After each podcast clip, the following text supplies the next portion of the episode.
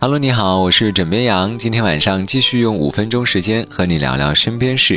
年底将至，想问一句：你的年休假休了吗？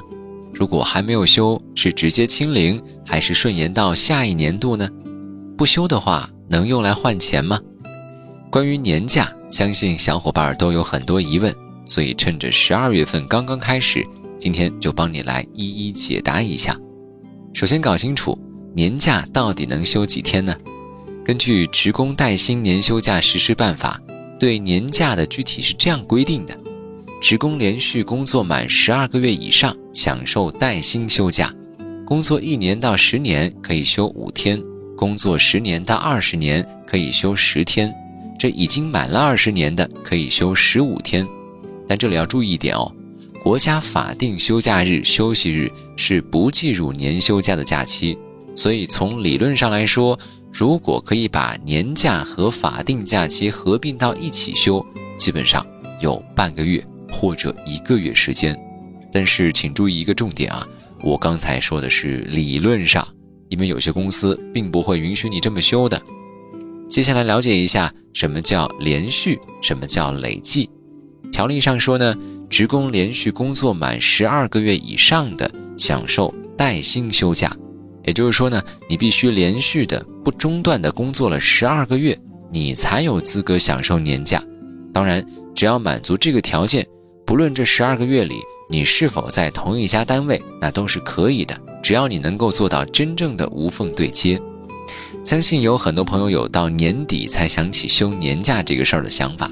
可是十二月是最忙的时候，那我能不能跨年休年假呢？按照规定。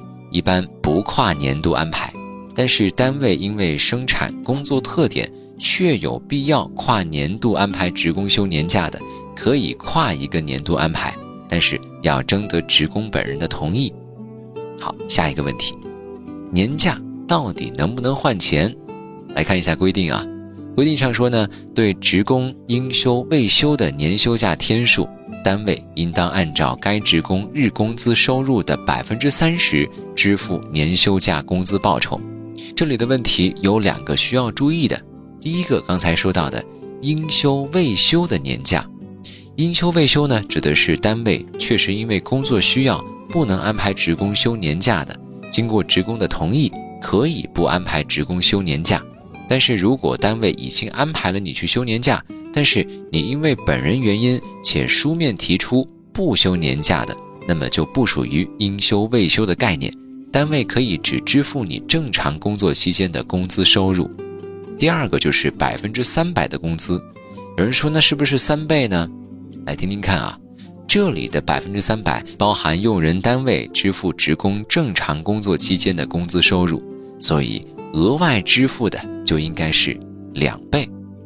或许有的朋友还会碰到这样一种情况，就是你因为一些事情休了假，但是当你想休年假的时候，公司和你说，因为你之前休过了，所以不能休年假，说的你一愣一愣的，好像真的是这样吗？那到底情况如何呢？根据规定，职工依法享受的探亲假、婚丧假、产假。等国家规定的假期，以及因工伤停工留薪期间不计入年假假期。举个例子啊，假如说你今年休过产假，单位以此拒批你的年休假，这是不可以的哦。如今啊，天气越来越冷了，我看了一下天气预报啊，长沙再过几天温度就要到零下几度了，不知道你那边温度如何呢？所以我身边好多朋友跟赶趟儿似的休了年假。